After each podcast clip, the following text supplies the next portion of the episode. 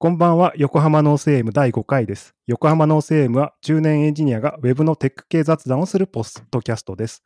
ホスト役は自称フルサイクルエンジニアのハンハン1978です。本日のお相手は佐藤隆弘さんです。どうも、はじめまして。がこんばんは。元気ないじゃん。なんで？さっきまで元気だったのと、トミさんが噛んだのが、噛んだのがちょっと つぼっちゃって。に 違う。あの、スプレッドシートがね、ちょっと右側隠れてて読めなくなっちゃ そういうことか。う。そう。これで、普段使ってない PC だから、うんもろバレですね。使ってないいから、あん。まり。え最近あれですか？もう自作した Ubuntu で。自作した Ubuntu は素晴らしいんですよ。ほう。ほんとめちゃくちゃいいいいんですけど、あいつには仕事のもの入れたくないんですよ。ああ、これでも仕事じゃないですよね。これは仕事じゃない、いや、仕事これ仕事じゃないんだけど、Ubuntu だと配信できないんですよ。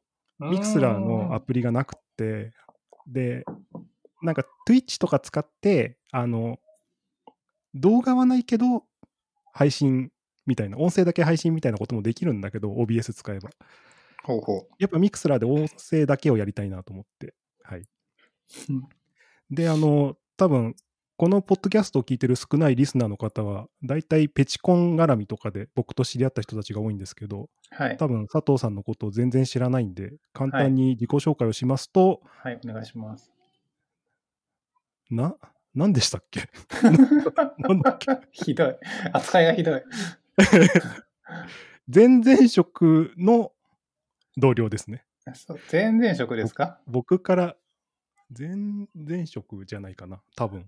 多分僕からすると新卒で入った会社、もう10年前になるんですけど、はい、10年前に入った、まあ、某か、日本のベンチャー企業で、某 某コスメ系のベンチャー企業。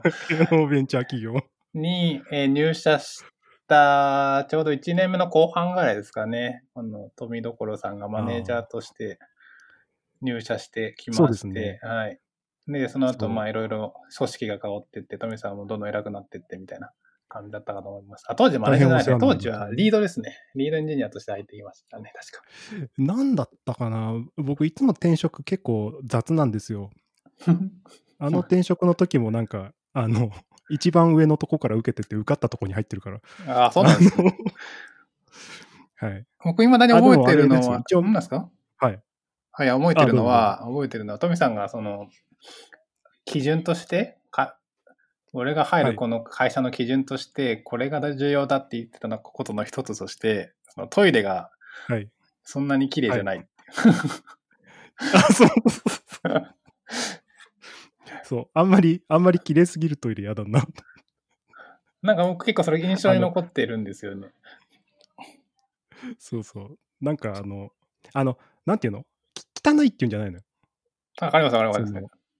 う、うん、そう。なんかちゃんと清掃はされてるんだけど、若干古めかしい感じがあるみたいな。こう、突っ込みどころがあるみたいな。まあだから伸びしろがあるってことですよね。そうですね。伸びしろがありそうなところは入りたくて、その時は。あ、その時は今は違うんですか？今はもう完全に綺麗な方がいいね。心変わりしてる。これ今もうおじさんだからぜ全然綺麗なトイレの方がいい。なんか結構僕としては深い話として消化されてたんですけど、あ、もう全然あれです。あの、そうそう忘れた方がいい感じな話ですよ、これは。そう。あの、そうですね。で、えっと、佐藤さんもエンジニアですね。はい、はい。一応エンジニアやってます。今もエンジニアなんですか？今も一応エンジニアやってます。すごい笑ってるけど。えっと、簡単な経歴をお話しすると、まあ、その新卒の会社で、まあ、トミさんと約はい。3年ぐらい働きまして、その後、同じ会社の中で、えーベトナムに飛ばされまして、そこで約はい。半年から1年ぐらい。で、その後に、えーその、会社の一部がまあ独立しまして、そのタイミングでシンガポールはいに僕がまあまたエンジニアとして入りました。で、その時はもう完全とスタートアップ、本当立ち上げメンバーの一人だったので、まあエンジニアも3人ぐらいしか最初いなくて、っていうところで、まあ2年ぐらいですかね、ちょっと頑張ってた後に、もうちょっとそろそろいいかなって思って、今の会社におります。で、今の会社に今2年ぐらいまたいるんですけど、今の会社は、まあ、大手ビッグ4と呼ばれてる会社のコンサルティング部隊におります。あ、コンサルしてるんですね。えっ、ー、と、コンサル部隊なんですけど、まあ、平たく言っちゃえば多分 SIR ですね。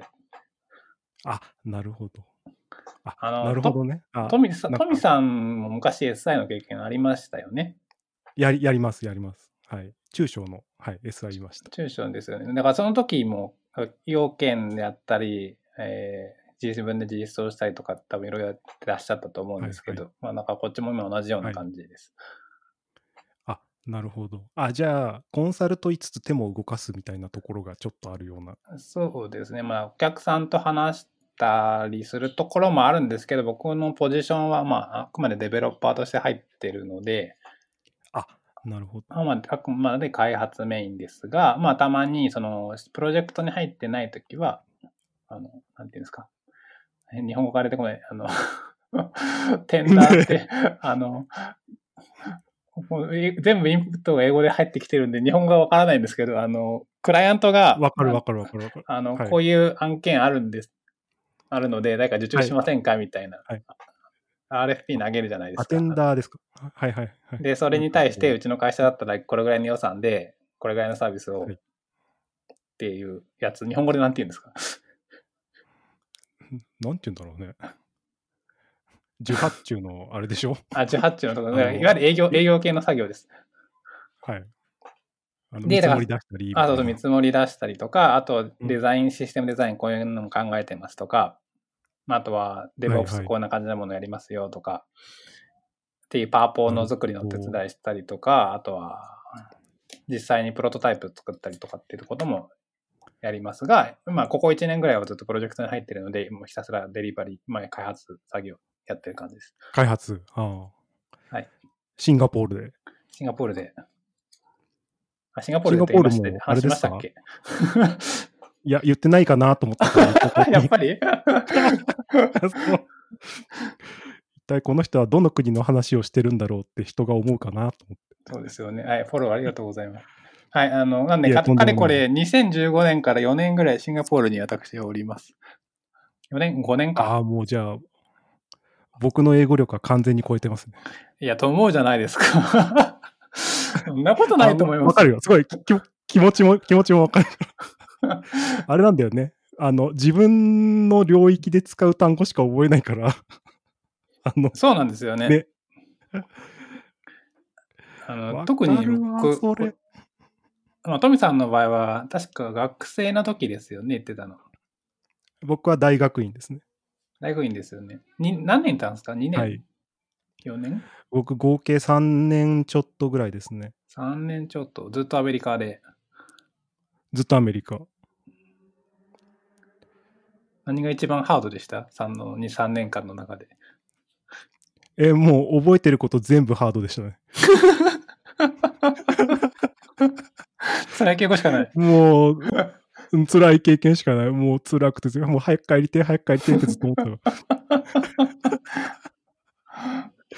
そのトミさんのその留学の時の話も結構いろいろ印象に残っているんですよ。例えば、なんか白人系の人に差別されたけど、ベトナム人の誰かが守ってくれたみたいな話とか。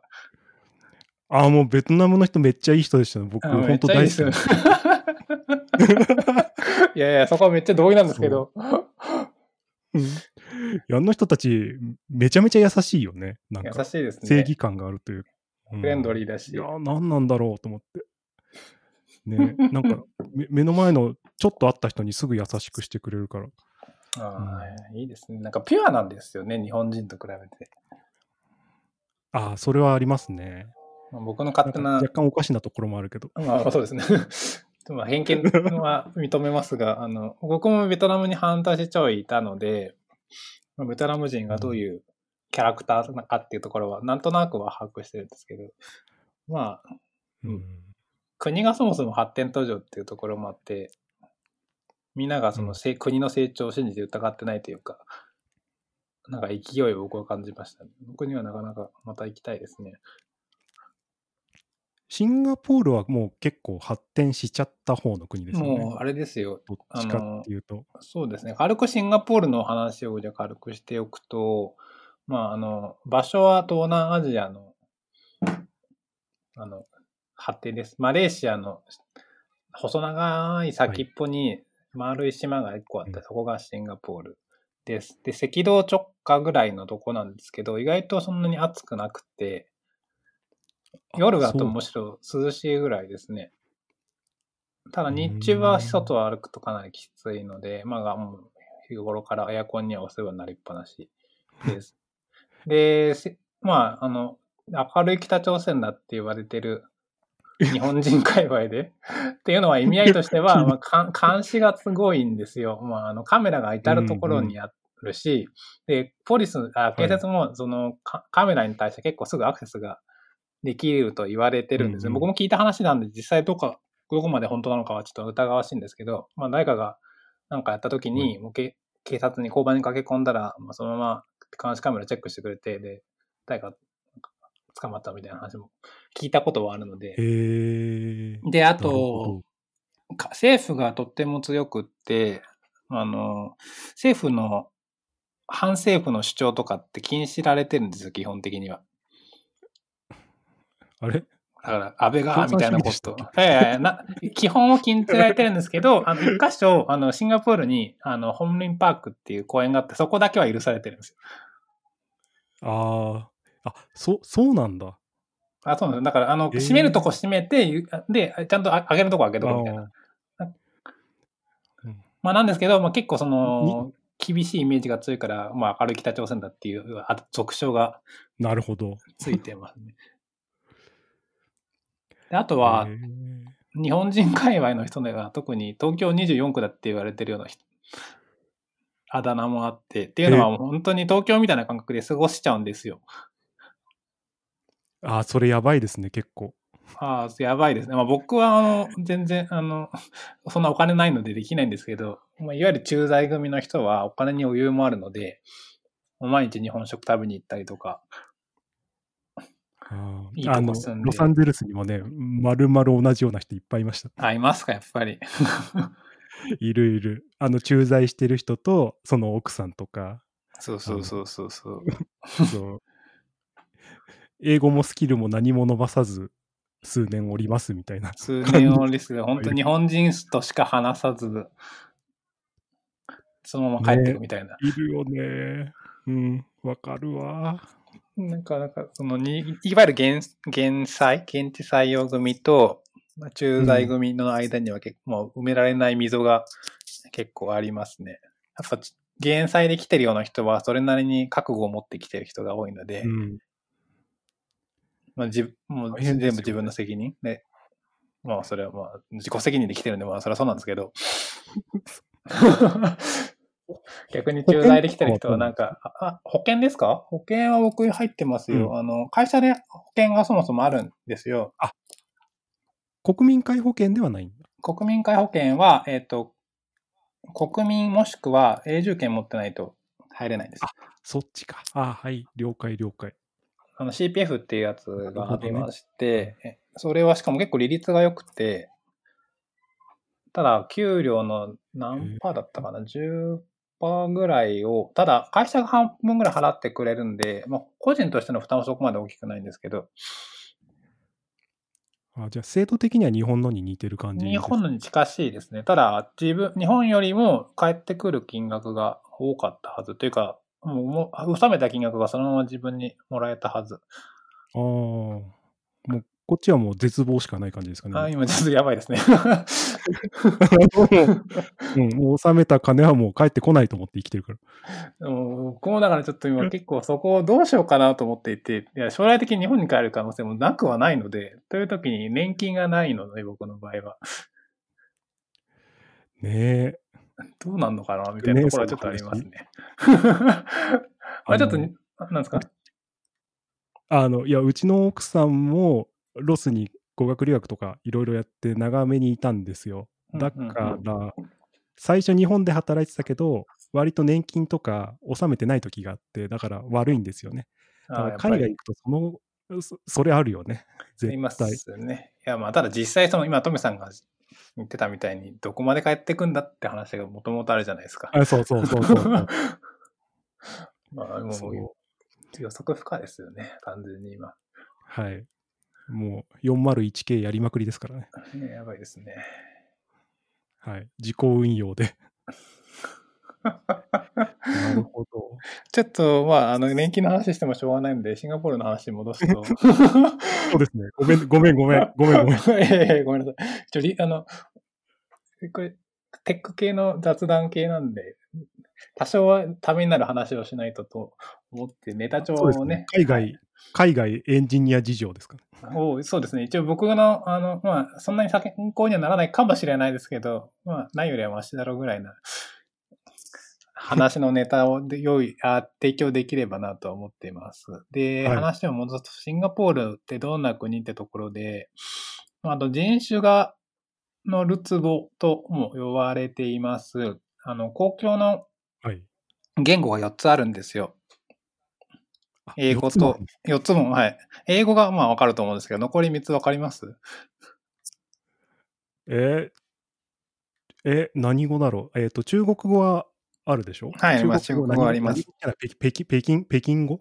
いや、北京語じゃないです。それは今日あのマンダリンと言われている中国標準語です。マンダリンだよね。そうそうそう。お俺もマンダリンで覚えちゃったから、マンダリンが何何語って言えばいいか分かんない。まあ、この話と後でします。あの、こあの、中国語はちょっと若干それちゃうんですけど、あの、はい地方、あの、本当地、地方がちょっとずれただけで方言が入ってくるんですよ。で、分かんない、分かんない。うん北京語も標準語から若干ずれてるんですよ。なんだっけな、マンダリンって。まあ、なんで、プートンフォアと言われる普通語、あの、標準語はいが、まあ、シンガポールでも、あの、話されてますが、もともとは、福建、あの、ふ福建、福建ですか、日本語だと。ほはい。こっちだと福建って呼ぶんですけど、地福方の、建はあの、歌人の人が、いわゆる、歌人とか覚えてます？単語。花の人って書いて歌人です。はい、人、中華系の人が、まあ、な人口の7割ぐらいを占めるので、まあ、基本は、えっ、と、中国語を喋れますし、あの、福建語と呼ばれるかなりのなまった単語がバンバン飛び交ってる感じです。なんで、綺麗な中国語というよりかは、もう結構汚い中国語ですしうん、大陸の中国人に言わせると、こんなん中国語じゃねえって言ってるぐらい、なんか違うらしいです。僕はよくわかりません。はい。残り2つなんでしょ残り、残り2つ？う。はい。えーわ、え、マレーシア語とか？あ、マレー語です。あります、あります。一つはマレー語です。それはね、なんかで見たんだよね。マレー語と、えーあとなんだろう。え、現地語があるのかな、じゃあ？いや、現地語じゃないです。なんどこの人種がいるかが分かれば、なんとなくそれがヒントになるんですけど、えーえ、えーなんだ？主に中華系とマレー系と、あともう一個、もう一大勢力があって、もしかして、はい。し宗教的にも異なる方たちですか、もしかして。宗教的に異なりますね。肌が黒い人たちですねですか？イスラムはね、中マ東レーなんですよ。あ、そうなんだ。あ、そうか、そうだ、そうですね。マレーシアってそうですもんね。そうです。マレーがイスラム系です。あの、インインド系です。あ、インド系。なるほど。確かに、地理的にも。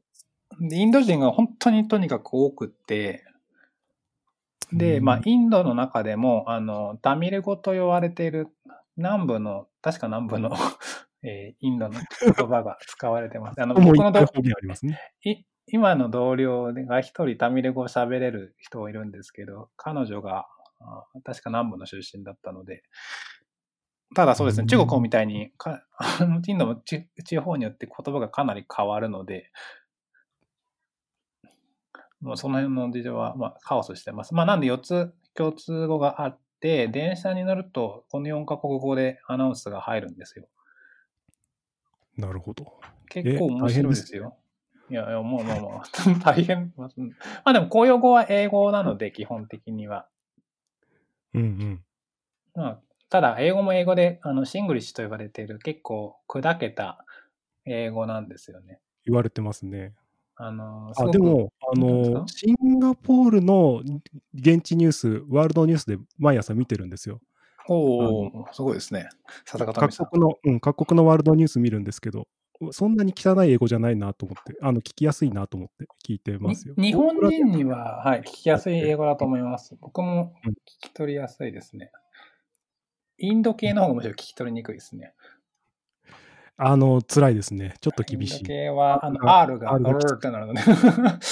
うん、逆に、あの、シンガポーリアンの英語は結構日本語に近く棒、棒、音の音が結構強く出るので、わかりやすいと思います。は、単語も結構短いんですよ。あの、よくあるネタとしては、ここ座っていい？みたいなことを聞くときに、英語の can って聞いてくるんですよ。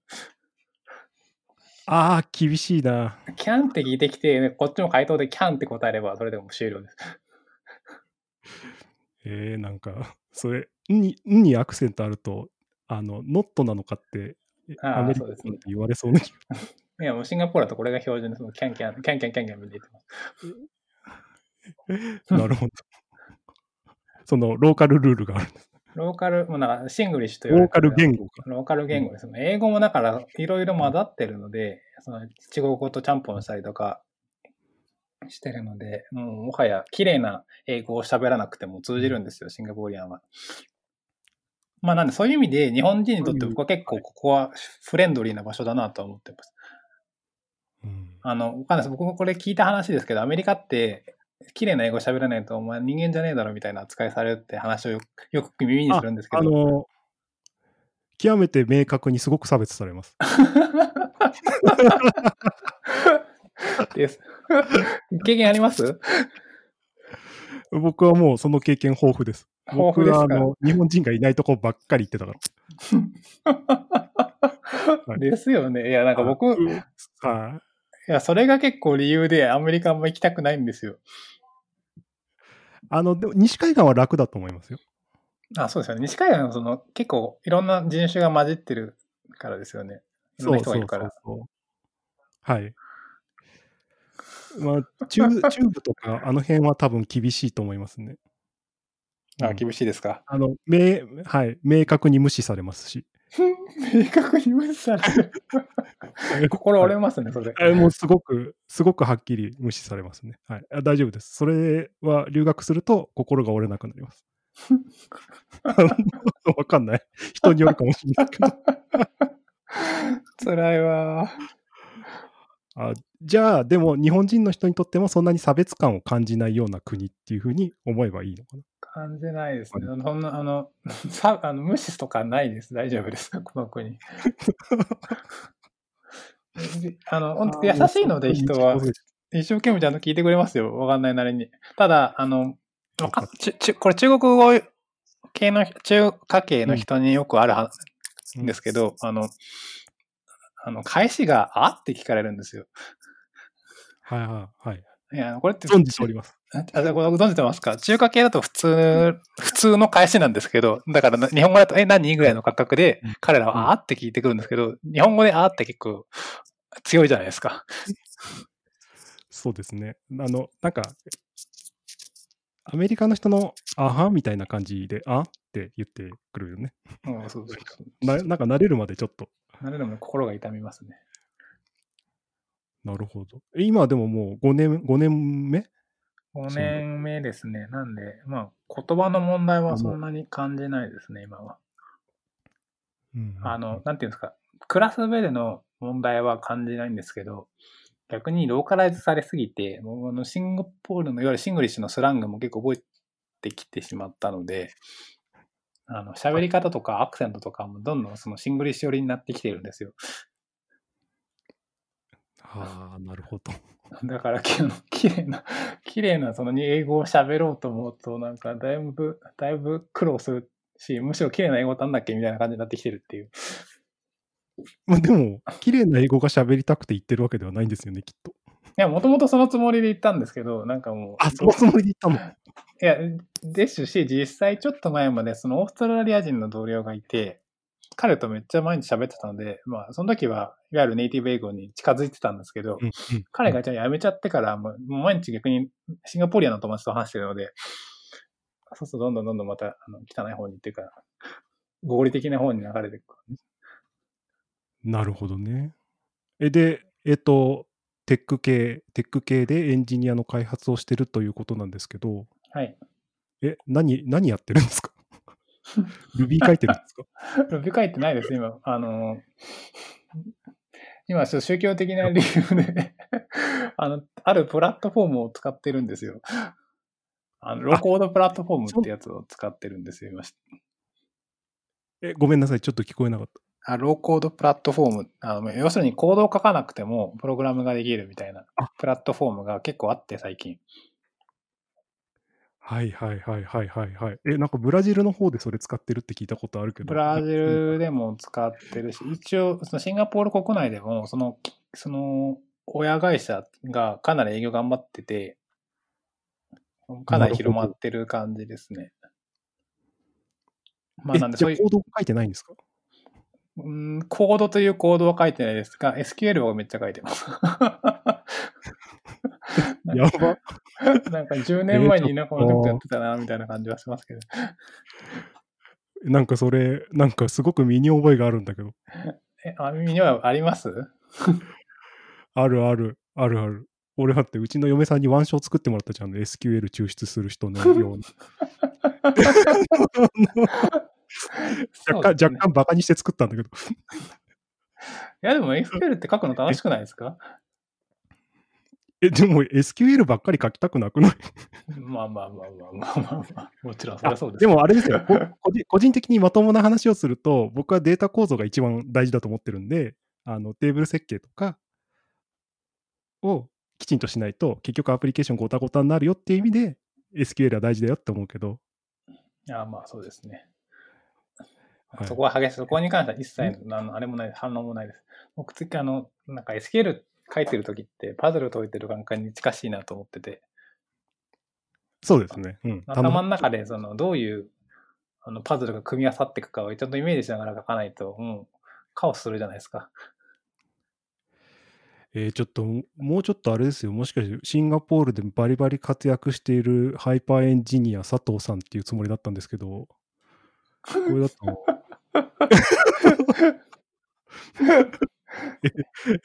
え なるほど。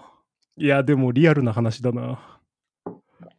いや、でもリアルな話ですよ。あの、ん？何ですか？それで業務アプリケーションを作ってるってことなんですかね ?SI 的な。あ、そうです、そうです。業業務アプリです、今は。あ、なるほど。それは、そのプラットフォームを使うことで出力されるそのアプリケーションっていうのは、なんか、あれなんですか、ネイティブコードが出力されるそれともあ、そうです。そのネイティブコードです。あの、あ、裏では C シャープのコードが動いてます。で、フロントは確か React だったはず。なんですけど、開発してるときは別にそういうの意識せずにも書けちゃうっていうのが、まあ、売りのコードです。うん。逆にでもそれを扱う人っていうことになっちゃうんですよね、そうすると。今はそうなってますね、完全に。割と怖くないですか、外国でって、さらに思うと。なんか、その。まあ、イバッとしてることはよくわかります。そうそうそう。そう。いや、まあ、日本にいても僕も怖いから、いつも。いつクビになるか分かんないっていつも思ってるから。まあ、日本に関してクビになることはほぼないじゃないですか。あまあ、そうですね。うん。まあ、でもこう、自分の価値がなくなるタイミングみたいなのはあるかもしれなくって。いや、わかります、わかります。その時のこうスキルをね、横にこう伸ばすみたいな。横展開できるスキルをちゃんと持っとかないとって話ですよね。はい。なるほど。いや、でも、えー、そういう世の中が来てるんですね。いや、でも、これは僕の持論、完全に持論ですけど、あの、プラットフォーム側の主張としては、コードを書かなくても、はい、コードを書ける、えと、アプリケーション作れるよっていう話は言ってるんですけど、うん、実際やっぱりそのプラットフォーム側の知識を持ってないと、まあちゃんと書けないし、かつやっぱりシステムのその基本的なところを理解してないと、まあまたカオスになるし、はい。で、しかもそのエント、ハードルが低いじゃないですか。コード書かなくてもいいっていうところから。はい、だからまあ、はい、いわゆるその理解してない人も簡単にコード、それっぽいものを書けちゃうんですよ。うん。ので、平たく言うと、あの、チームメイトが作った、ちょっといろいろな大変なものを直していくのがかなり大変っていう。なるほどね。なんか、なんかそう考えると、あんまり旨味がありああるようでないような。うまみは僕はこう最初個人的にはないと思ってます。あの、まあだから最終的にはお金じゃないですか。あの、いかに安く作れるか。はいっていうところじゃないですか。あのビジネス側のところとしては。で、その、このプラットフォームの旨味として、レレールに乗ったものであれば、まあ、ほんとサクッと作れるんですよ。レールっていう単語が出てきちゃいました。Rails のレールじゃないですよ、別に。あの、えでもすぐ、すぐレール外しちゃうんでしょ？いやいやいや、今のところ外してないですよ。ちゃんと、プラットフォームがある程度の幅を持たせてくれてるので、そんなレールは外さなくてもできるんですけど。まあまあまあ、でも、かなりもう結果的に、特にあの業務システムなんか込み入ったロジックが必要になってくるじゃないですか。はい。はい。はいってなると、もうもう結果的にそこに対してかなりの、なんかその専属のエンジニアが必要になってきて、そうなると結局、じゃあ Java の開発とか Ruby の開発と何が違うんだっけって話にになっちゃうね。なりますよね。で、かつやっぱりそのプラットフォームの制約とかも結構あって、一番ひどいのが、あの、あの、バージョン管理があ合ってないようなもんなんですよ。やばいですよ。あの、チームメイトが、とか、どう特に何も分かってないジュニアの人がバンバン、あの、イメージ的にはですね、マスターにコミットしてる感じですよ。え、コミットしてくれるならよくないですか？ええで、しかも、自分の気づいてないタイミングでどんどんどんどんコミットが増えていくので、なんか気づいたらなんか偉いことになってるみたいな。え、このプラットフォーム自体はオープンソースなの？いやいやいや、あの、おあれです。あプレじゃない会社の会社の製品？プロプライエ製品です。えっ、と、単語、あ、そうそうそうそうそう その単語を今探してました。はい。プロペライター。はいはいな、な、なやつです。なんで、お金払わないと使えないやつですね。なるほどね。あで、まあまあ、いろいろ、払うと使えないやつを使って、業務システムを開発している。っていうのが、まあ、現、ここ1年ぐらいの話です。なるほど。まあ、だその前はなんかいろいろやってましたよ。なんか、Python でまるっと転送するミニプログラム書いたりとか、HTML と Azure 使って、ちょっとした、そうそう、なんかツイ、ツイッター上でちょろちょろちょろちょろ見てたんで、なんか、あなんかいろんなことやってるのかなって。まあでもそう、あれですね。まあ今はこういうことをやってるってことですねこ。こ1年ぐらいはやってるんですけども、ちょっといい加減飽きてきたのでやめたいですね。あーあ、そうすると、シンガポール内で他の企業にみたいな。あいや、まあ、ほそれもありますし、単純に今の会社で他のプロジェクトにちょっとアサインしてもらってそうかそうかそうか。選択肢もあるので、ま確かに。大きいって言ってましたもんね。あ、あまあ、いわゆる、いわゆる大企業ですね。全世界で20万人ぐらいいるらしいですよ、社員が。えー、すごい。いいな。いや、やばいですよ、いいのか いや、あの、大企業、大企業ならではのいいところもやっぱあるかなと思います。例えば、あの、うん。ななんていうんですか、ユユーデミってご存知です？はいはい。あの、オンラインのコース、コーセラとかと近しい立場の、ああれがもう開放されてて、無料で全部受けれるんですよ。多分全部のコースじゃないんですけど、なは大手っ6割ぽい。なんかいっぱいコースが無料で受けれて、普通にそこで僕、例えばあの、ザマリンってご存知です？はい。あの、マイクロソフトがやってるアプリ開発プラットフォーム、はいはい。ザマリンのコースとかもそこでありましたね。受賞、受講しましたし、もう忘れましたけど。なるほど。まあまあ、そういう大手っぽいところはありますし、まあ、だささっきの話に戻りますけど、保険もだから手厚くて、あけある程度は。まあ、あの、普通に病院行く分にはお金払わなくていけるんですよ。うん。あ、無料？まあ会社のその保険があるので、それを見せれば、会社なんか立て替えてくれる。なるほど。ご家族も大丈夫？っみたいな保険それは会社によりますね。会社によっては、あの、ね、手厚いかどうかみたいな。そうですね。さあの、配偶者をカバーするほパッケージになってる場合もあるし、まあ、会社によってはなかったり。うんまあ、うちの会社のとりあえずない方です。なるほど。了解です。まあ、で、ですね。まあ、ど何の話してましたっけ、もともと。なんだっけ？なんでシンガポールにいるんだっけ？っていうのと、いやどんな仕事してるのかなっていうのを聞聞きたくなっちゃったんで、聞いてました。ああ、そうです。今はだからこんな感じですね。うんああ、で、俺はなんか、ん？あ、ごめん。どうぞどうぞ。気になってんのが、あれがあったじゃないですか、あのコロナの第2波があって、シンガポールまたロックダウンというか、厳しくなったじゃないですか。今もはいそんな感じなんですか、あー厳しくなってきてますが、今はもう逆にこれから緩くなってくる感じです。えっと、いわゆる来週から、たはい、あの、緊急事態宣言解除的なあものがよ、かったね。ちょうど来週ですね。こっちではサーキットブレーカーって呼んでますけど、さっきと俺、サーキットブレーカーで CB ってあまたっつって。サーキットブレイクしちゃうんですよ。まあででも、日本もお同じですけど。でも日本はもう落ち着いてきてるじゃないですか。数字上は。落ち着いてきて、ゆ緩んだの、多分ね、あの感覚、体感として緩んでるのが1週間、10日ぐらいだから、あと2、3日後くらいの数字をすごく注視してる感じ、みんな。ああ、うなんか、でもそれしかないですよね。そうそうそうそう。もう数字が全てだから。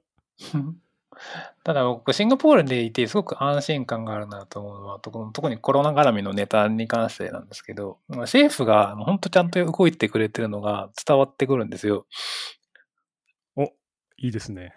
いや、本当に、あの、政府よく頑張ってんだって感じです。で、例えば例の一つとして、あの、トレーストゲザーっていう感染者追跡アプリ？はい、多分日はい本日本でも多少話題になったかなと思うんですけど、あが、あの、まあ、政府から提供されていて、まあ何かというと、まあ基本的にはその、誰と接触したかっていうのを、えー秘匿化して、えーうんストックしておくと、か個人の端末の中に。で、有事の際だけ、その人に対して連政府から連絡が来て、その、コンタクトにあった人を公開する。公開というか、政府に対して伝える。まあ、なので、理論上は全ての人がこここのアプリを入れていれば、トラックができると。誰がそう。どのタイミングで誰と出会ったので、この人は感染者の可能性がある。だからテスト、あの、PCR 検査しましょうみたいな。っなていうのが、もう2月かな、3月、どっちか忘れましたけど、結構早いタイミングで、もう提供されてたりとか、まあ、あとは毎日、あの、WhatsApp っていう、日本だと LINE みたいなアプリで、今日は何人感染者が出ました？で、このうち何人が今病院に入ってます？ICU には何人います？何人が病院から出ました？みたいな公開されてたり。あとは、マスク？マスク？マスクがもう配られたんですよ。速攻で配られたんですよ、本当に。全何？員何？こっちも、こっちもまだアベノ20マスクが。友達から聞いた限りだとなんかまだ届いてないって聞いてますけど。ちなみにうちはまだ届いてない。残念です。あの、こっちはもうすでに3回配ってますよ。本当？しかも毎回グレードが上がってくっていう。あの、なんか、そうなんですよ。最近国際ニュース見てて、はい外に出てる、その外国の方たちがつけてるマスクがどんどんグレード上がってるんですよ。なんか鼻のところにすごい金具 めちゃめちゃしっかりとかしてて、これなんか政府から配られてるんですよとかって言って、あ、なんかあれと思って、なんかおかしくねえかこれと思って、僕らが配られようとしてるやつは、なんかだいぶちっちゃいんだけど、だいぶネタになってましたね、ツイッターで。そう、ちょちょっと面白い。いや、面白いけど、ちょっと。なんか、あれのおかげで、マスクの転売が、あの、こう、かなり収まったっていうのはあるかもしれないっていうので、でそマスクの転売はそもそも禁止されましたよね、確か法律で。そうそう、いや、禁止される前までもう本当すごくって、全然どこでも買えない状態だったんで、ああ、やばいですね。そう、うん、やばいやばい。だって、あの、アベノマスク配られた頃から、あの、路上で叩き売りみたいなの結構やってたよ。なんか世紀末も感ありますねそう、世紀末感あるでしょ。すごいよ びっくりした。246のなんか誰も通らないような道のところに、あの、会社の机みたいなのを広げて、そう、そう、マスク1箱800円みたいなの売ってて、なんか、なんかうん、倉庫にいっぱいあるんだろうなと思って。それ売れてるんですよね、きっと。いや、売れてない、多分買ってる人いなかった、全然。本当ですか？いや、在庫がなくなってるってことで、少なくとも例えば転売屋の人がなんか目をつけて大量に買って売りさばいたりとかしてんのかなとか。売りさばこうとして、アベノマスク出てきちゃって、みんなマスク買ってくれなくちゃって、デフレちゃったんだろうね、マスクあだあ、そういう話か、そういう話か。あ、系列的にそういうことですね。け。そうそうそう。そうそう。そうみたい。まあまあまあ、でも落ち着いてきてるようで、まあ何よりです、日本の事情が。え何よりです。いや、いや、こんなことに生きてる間に遭遇すると思ってなかったんで、いや、本当そうですよね。あの、うん教科書レベルの。僕もその3月にもともと日本帰国予定してたんですけど、この間の3月に。さすがに怖すぎてやめました。ちょっと、特に3満員もう2週間隔離でしょ。そうです、そうです。まあ、どっちにしろ、あの、僕も、あの、飛行機帰りにあのタイミングで乗ってたら、シンガポールに帰ってこれなかったんですけど、そうですよね。うん。リターンができない。今鎖国しちゃってるので、うん。まあ、もう結果的には上がらなくてよかった政府ではすあるんですけど、まあ、でも日本怖かったですね、あのタイミングは。なんか、うん。海外の方で日本に来ちゃったもんだから、もう帰れないって。6月もなんかサンフランシスコ行きは全部欠欠航なんですね。もう決まってるみたいで。帰れないんですよね全部結構。はい、欠航らしいです。厳しいですね。厳しいですね。厳しいです。いや、なんでみんな働くしかないと。まあでも、その、まあ、富田さん、在宅ワークはちなみにどうですか？僕、いやでもうちはずっともともとリモートも OK なとこだったんで、1月末ぐらいからもう勝手にずっと延々とリモートしてますね。ああ、もう、じゃあ、いいですね。えなんか不便な点とかあります？えないですね。前にツイッターでなんか見た記憶があるんですけど、横に普通のその仕事用のデスクトップ以外に、なんか横にいろいろ置いてましたよね。なんか置いてたっけ？仕事用に？以外で、なんか横に、その、 Zoom 専用端末みたいなの置いてませんでしたっけ？あ、もうあれはやめました。あ、やめたんですか？なんかあったんですか？うん、あれやめました。いや、あの、ポッドキャスト用にいいマイク買ったんで、このマイク使って Zoom したいなと思って。専用機作るとちょっとマイクの接続が不便なんで。なるほど。ちなみに今あと、真面目に言うと、あ、どうぞどうぞ。スクリーンシェアができないから。おー、確かにできないですね。うん。そう、スクリーンシェアを、要は、普段自分が作ってる端末でそのまんま Zoom して、そのまんまそこでスクリーンシェアした方がずっと効率がいいんで、やっぱり。まあ、そうですね。まあ、そればっかりはそうですね。はい。はい。ちなみに今使ってるマイクは、あの、いいわゆるエントリー向けのものではなく、もはや中堅ぐらいのものなんですか？いや、もうね、そういうのも含めて全然買えなくて、あ、そうなんですね。はい。やっと見つけたのが、この手話の SM48 っていうマイクのアウトレット品みたいな、箱が壊れてるみたいなやつで売れてなかったやつがあったから、それ買えたんですよ。これでも5000円壊れてる。おおもうそんなに高く、思ってたよりは高くないですね。あ、そう。で、思ったより高く決め手はあるんですか？うんえ、決め手？あのね、ずっとね、ポッドキャストで、あ、ポッドキャスト、ポッドキャステージっていう名前のはい YouTube やってる人がいて、その人がマイクのレビューずっとやってるんですよ。うんコアですね、また。そう、それずーっと見てて最近。で、そこに出てきたマイクで良さそうって思ったの片っ端から検索するんですけど、ことごとく売り切れてて。その人のおかげなんですかね、YouTuber さんの。わかんいや、現に僕もこうやってポッドキャスト始めてるぐらいだから、やってる人いっぱいいると思うんですね。配信始めた人もいっぱい知ってるし、うん。だからマイク売れてんじゃないかなと思うんですけどね。マイク業界自体がそんなに売れると思ってなくて、多分増産してなかったんだと思うんだけど。うんあの、風が吹いて桶屋が儲かる的なところが最近ありますね。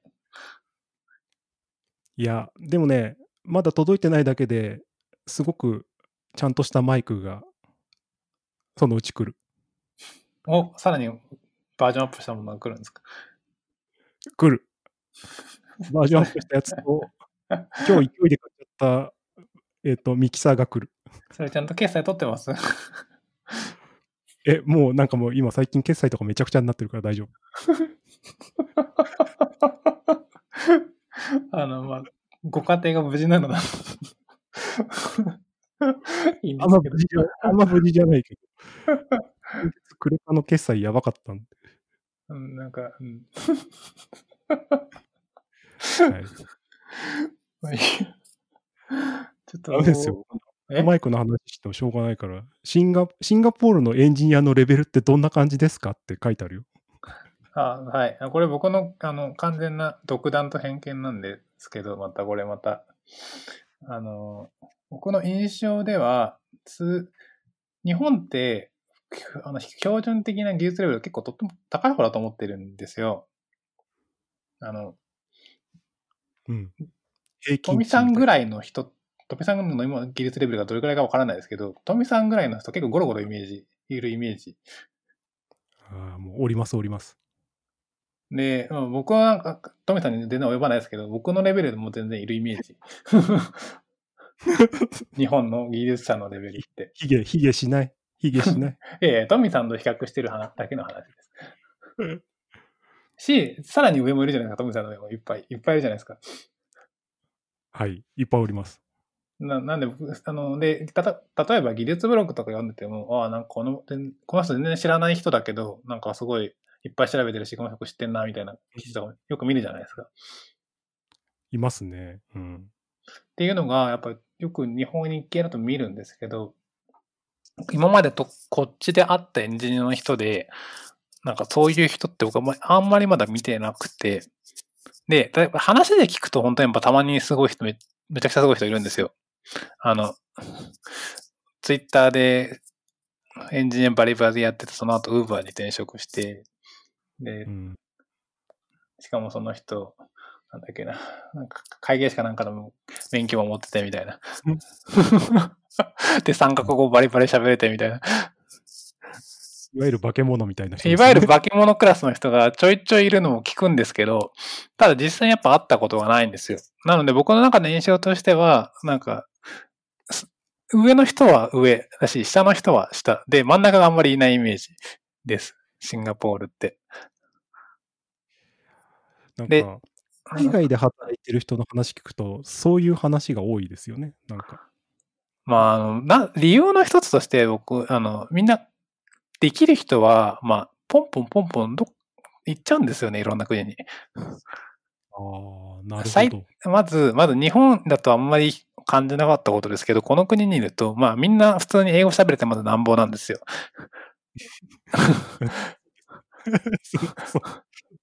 そりゃそう。うん、まあまあこれからの時代僕もそう思ったので、英語必要だなと思ったので、まあこの国にいるんですけど、うんまああの、みんな英語喋れてなんぼで、で、英語喋れると、ももはやどこの国でも生きていけるんですよ。まあ日本とかは除き。うんうんうんとなると、で、英で技術力が高いとなると、もうもうアメリカに行っちゃうんですよね、給料がいいから。確かに。桁が違うね。給給料もいいし、レベルも高いし。うん。で、逆に、もうアメリカに飽きた人が、もうちょっと他の国行こうかっつって、いろんなところ転々とした結果、シンガポールにいたりとか、アメリイギリスにいたりとか、ドイツにいたりとか、とかって感じになってると思うんですよ。っていうのが僕の解釈です。なんか、インドのエンジニアの方もなんか同じようなことを言われてたね。なんか、すごくできる人はみんな GAFA 行っちゃうよ、つって。行きますね。え、インドなんか本当に顕著ですよ。あの、よく日系の会社でも、あの、インドに、あの、舞台持ってる会社とかあるじゃないですか。はい。で、大体まあみんな、大体もうみんな文句言ってるんですよ。そのインド人の出来が悪いっつって。で、僕もちょっと言い方は悪いですけど、あの、まあそういう人は結構多いです。あの、うん僕の経験、今までこの2年間の今の会社にいて、インド人の人と何人か働いたことはありますけど、まあ、そんなに高い、技術力高いなと思った人はまあほぼいない。し、ととはいえたまになんか化け物みたいな人がいるみたいな。で、そういう人はポンポンポンポン、あのやめていくって感じです。いや、とは、とはいえ、ちゃんとそこで生き残ってるんで、いや、里やん頑張ったなと思って。ありがとうございます。今何歳何歳？もう、もうろえっ、と、今年度で35になります。うわおっさんじゃん。まあまあまあ、あの、トミさんも、おっさんですけど、今、化石です。いや、トミさんがあの入社した時、確か33とか2とかですよね。あいあの、ぜ最初に会った時。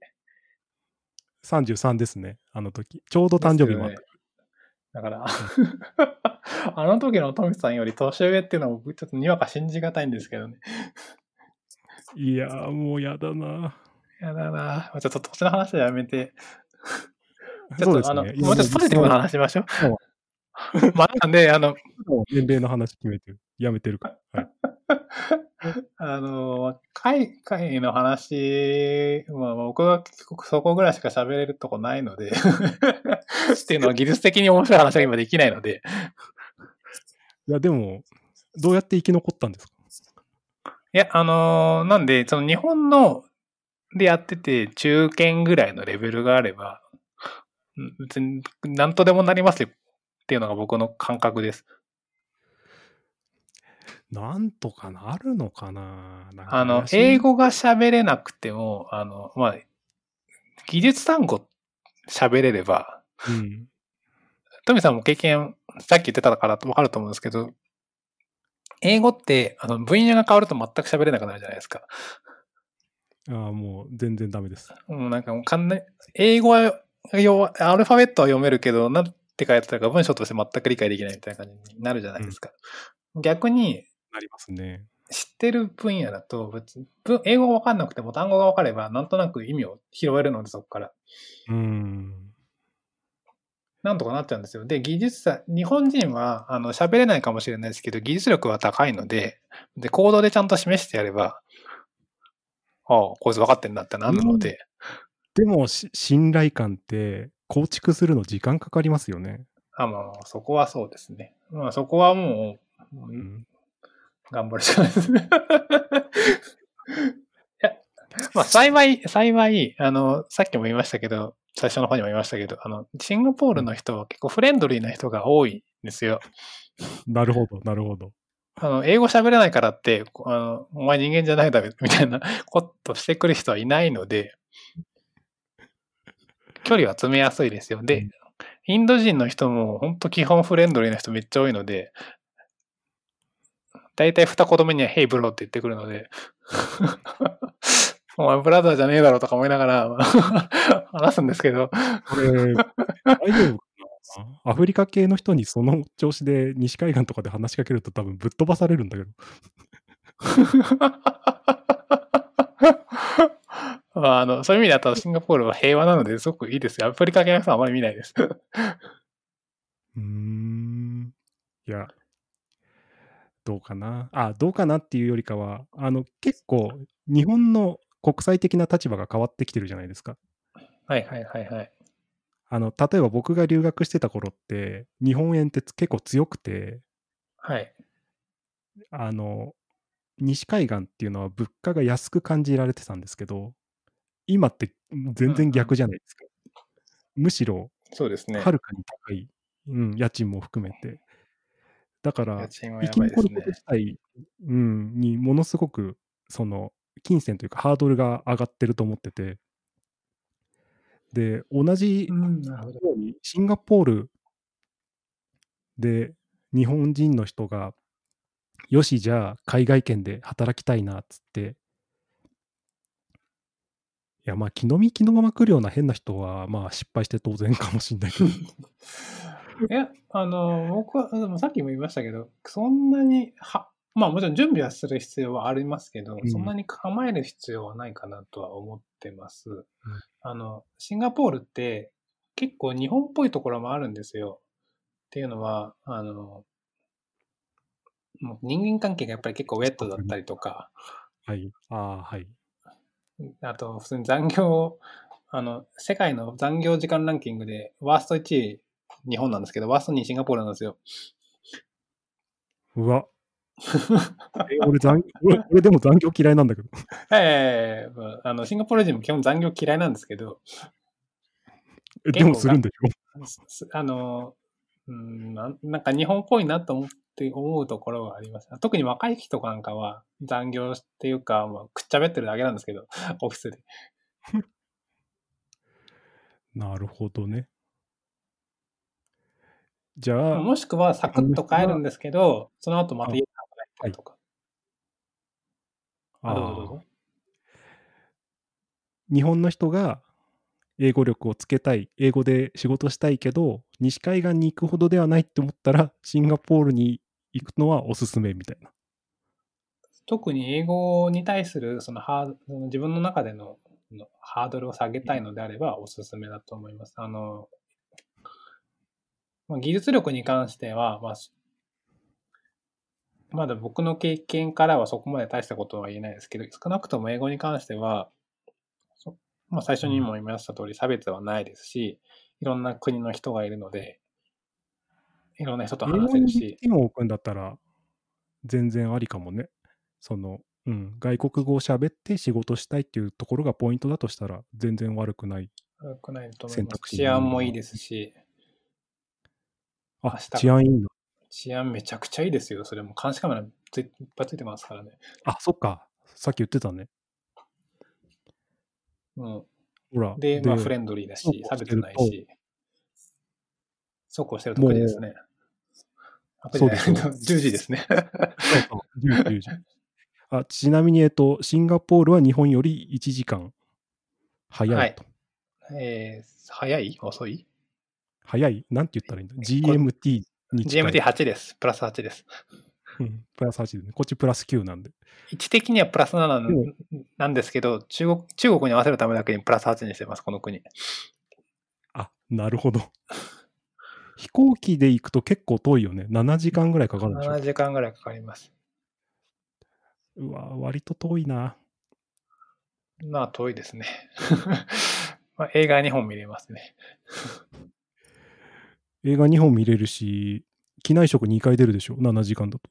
寝ますね。まあ、えー寝てますけどね、最近は。ほぼえ、何乗るんですか？シンガポール航空ですか？やっぱり。いや SQ は高いので、あえっとシンガポールエアラインは高いので、もうちょ日系です。あんな感じあるので、なんだかんだで安いです。あ、そうなの？あ、でも、なんか、僕が若い頃、SQ 安いイメージがあって、今のタイ、タイ国際航空的なイメージ昔は安かったんですけど、最近はなんかもうブランド力がついたので、結構なお値段がします。うん。綺麗だったもん。JAL とかだと、安い時だと6万5千ぐらいで来れるんですよ、シンガポール。往復？往復です。うーん。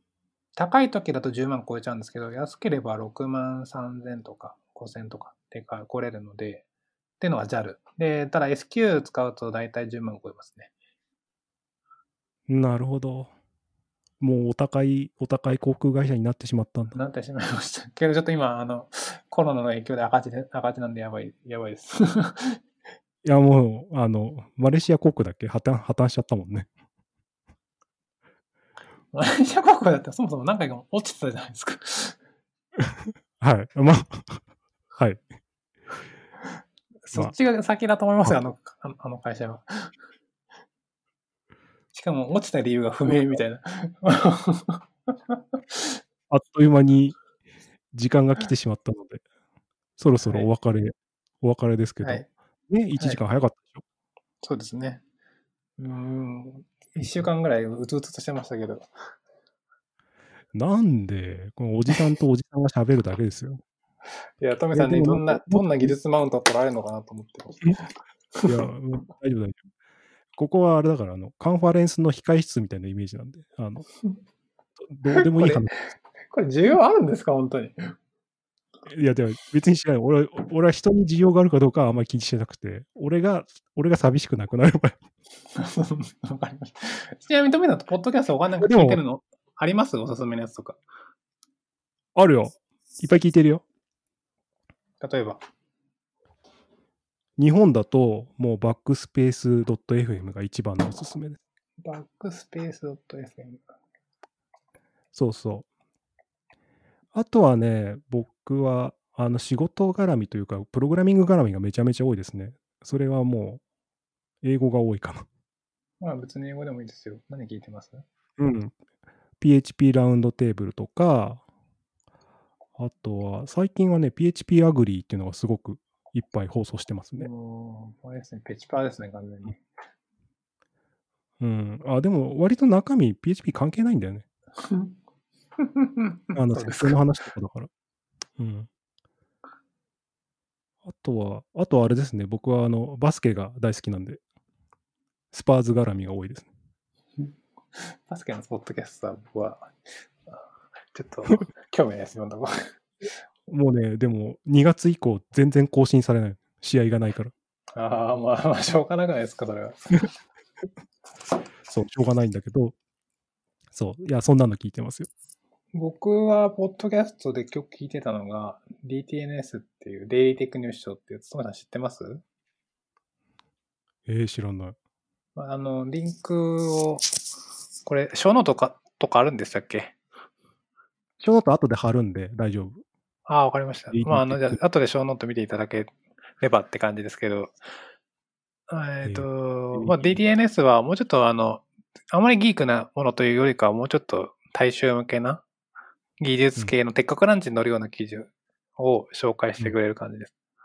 例えば、iPhone が Apple、iPhone じゃない Apple がこんな新しい記事えっとデバイス出しましたよとか、例えばあとは EU でこんなテック絡みの法律が施行されましたよとか、あ最近だと、最近じゃない、ちょっと前だと、あの、Firefox がやってる DOH の話とか、うんうんうんまあ、いわゆるその、うん。2個目、2個目が俺めっちゃあれなんですけど。気になります？聞いてました、うんもしくは。えっと、も聞いてない。これも、もう前にもう一個別のやつがあって、Linux アクションニュースっていうやつがあったんですけど、うんコロナの影響で、あの、スピーカーが会社をクビになったらしく、終わっちゃったんですよ。で、そのうちの一人のスピーカーがやってるのが、細々やってるのが Linux ヘッドラインズってやつです。これでもめちゃめちゃ多くないですか？あ、でもめちゃめちゃ短いんだ。短いです、にこれ。もともと、あの、なんかその Linux アクションニュースは1週間に1回30分ぐらいのニュースで、しかもそのスピーカーがかなりその Linux の話も詳しくてめちゃくちゃ。うんうんどのけ、どのデスクトップエンバイロメントがいいかとか、その CPU のアーキテクチャがどうのこうのとかって話をいっぱいしてて、ディスクファイルがと。で結構面白いなと思って聞いてたんですけど、まあまあ、いかんせん終わっちゃったので、終わっちゃったから。最近、最近こっちに聞こうかなっていう。あともう一個、その、下のやつは、ダウンロードディッシュってやつもちょっと聞いてましたね。こっちは、もうちょっとディスカッション系ですね。なんか、例えば、こういうロボットは人類の未来はどう変わるかみたいな。ああ、あれですね。俺が嫌いなあ、嫌いですか？海外の、海外のディスカッション系のやつですね。まあまあ、いや、もホストう、がめ、めちゃう。めちゃ、そうですか。じゃあしょうがない。去年、去年か、あの、サウスバイサウスウェスト行った時に、討論系のやつ何個も聞いたんだけど。あいたんですか？すっげえ、そうそう、すっげえ眠くなって。これはたまらんと思って。じゃあ、じゃあ、まあ、トミさん向けじゃなかったということで。すいません。いやいや、とんでもないです。僕が紹介したあの1個目のやつは、おじさんが喋ってるんで、僕、やっぱおじさんの声が大好きなんで。あ、おじさんのやつが好きなら、もう一個、ちょっと、ちょっと名前忘れちゃったんですけど、昔聞いてたやつがありますよ。ただ、いめちゃくちゃ長いです。1個あたり2時間ぐらいかかるので。あ、大丈夫。バックスペース3時間だかマジですか？ちょっとじゃあ後でそれもお伝えしておきます。それもね、あの、あれです。一人のおっちゃんがひたすら喋って、たまに電話で受け答えして、問題解決したりとか。ら。いや、いいです、いいです。やっぱね、おじさんはいいですよ。安心感ありますか？で、そう、このままだと止まんなくなっちゃうんで、一旦ここで、はい、わかりました。ありがとうございました。はいちょっと待って、ちょっと待って。終了定型文があるから。今週も放送をお聞きいただきありがとうございます。番組のフィードバックや要望は、ハッシュタグ、横浜の声援もつけてツイートしてください。本日のお相手は、シンガポールから佐藤隆弘さんでした。ありがとうございました。どうもありがとうございました。